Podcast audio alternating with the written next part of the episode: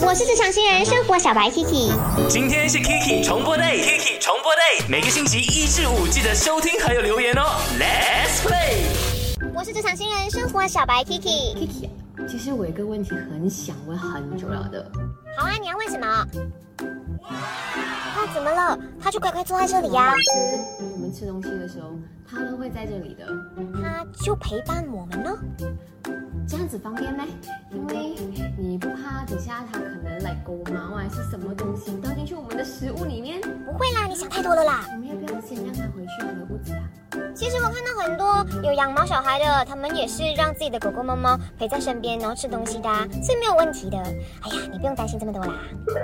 你是否会让你家的毛小孩上饭桌，或者是上你的床，跟你一起来休息呢？你可以在我的 IG A K I C H A N I S M E I K Chan Is Me 留言，在 IG 那边看到 Samuel 说。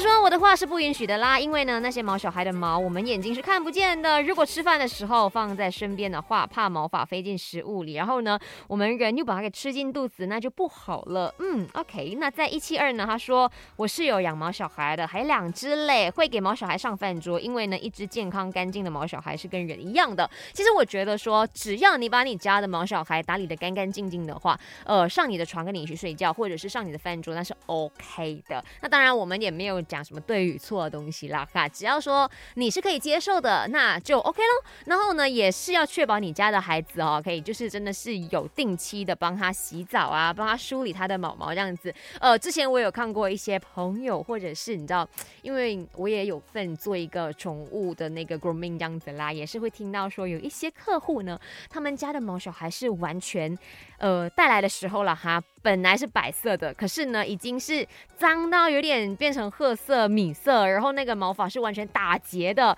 确实是让人蛮懊恼的。嗯，是怎么一回事呢？所以，请确保你养毛小孩，然后也要把毛小孩打理得干干净净。